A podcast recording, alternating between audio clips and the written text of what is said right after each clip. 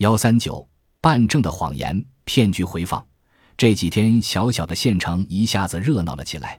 原来是天津的许多人力资源公司要来县城招聘员工了。王强是个农村里的剩余劳动力，整天靠着父母养活。他也想有点出息，可是就是没有机会。你看，大公司竟然要来县城招工，这可是个难得的机遇啊！于是他一听到消息，就坐着客车从十公里之外的农村来到了县城。每个单位的招聘台都摆在街道两旁。许多人不得不在大街上排起了队，于是大街上便开始水泄不通。王强好不容易挤进了人群，问招聘单位：“你们这招聘都有什么条件？”那个人什么都没说，拿起来桌上一张纸就递给了王强。他一看，原来还有一个条件是高中毕业。哎呀，必须有高中毕业证啊！这可怎么办？这时他突然想起上次他来县城的时候。曾经见到墙上贴过许多小广告，都是关于办证的。嘿，这也好办，通过小广告不就解决了？在中午吃完饭以后，他开始寻觅小广告了。那墙上、电线杆上都是黑压压的“办证十三成成成成成成”，到底找哪个呢？他仔细看看，有一个写的比较整齐，好像是刻了板模子喷涂的，比其他随便涂写的要显眼多了。关键前面还有“本地办证”四个字，就这个了。本地办证幺三零四幺五九零八六八，他马上拨通了这个小广告上的电话：“喂，你们这里能办高中毕业证吗？办这个证得多少钱？五十块，一个小时之后办好。啊，又快又便宜。”他想。这时电话里的那个人又叫他把姓名、身份证号码写在一张纸上，和相片一起用信封装上。信封上写上十八号，塞进县里邮局门口的邮筒就行了。然后一个小时后再打电话给他。这么神秘，那放邮箱里你怎么拿出来呢？我有钥匙，你不用管，把东西放进去，走开就行了。他就来到农业银行门口，一会儿他电话打来说，现在查得紧，现金交易不安全。你把五十块钱打到银行账号里，拿着银行回执单，一会儿送货员来，你把回执单给他看就是了。你穿的什么颜色衣服？王强说：“我穿蓝色的衣服。”后来对方就主动挂机了。随后他就把五十元钱打到那个人短信发来的农行卡里。陈庆六二二八四八零四幺零三七三八六六五幺三，他就到银行门口等了十几分钟都没有人来，于是他又打电话问怎么没来。对方说人早就已经去了，一男一女两个人骑摩托车去的。今天送的货多，你自己打这个电话问问他幺三七九六五九零九二九。他赶紧打过去。送货人说：“你是办的十八号货吧？你带了我们老板的名片没有？什么名片？我连你们一个人影子都没看见，哪有什么名片？那你是第一次和我们做生意的罗？我们公司规定，第一次做生意要绝对保证送货员的安全。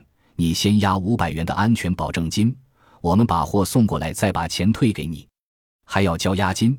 他又打电话问第一人，电话那头说：“是的，为了保证送货员的安全，你把押金先打到账号上。那个女的把货给你，那个男的手上有张银行卡，马上在自动取款机上取出来还给你。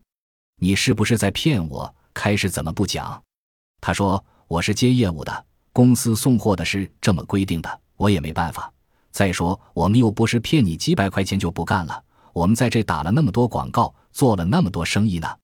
王强看天不早了，也交了五十块给他们了，想早点拿到证回去应聘，就又打了五百块到那账号上，然后打电话给送货的。送货的说：“你等几分钟，我先向公司确认一下，就送过来。”又等了十来分钟还没人来，赶快再打电话去问。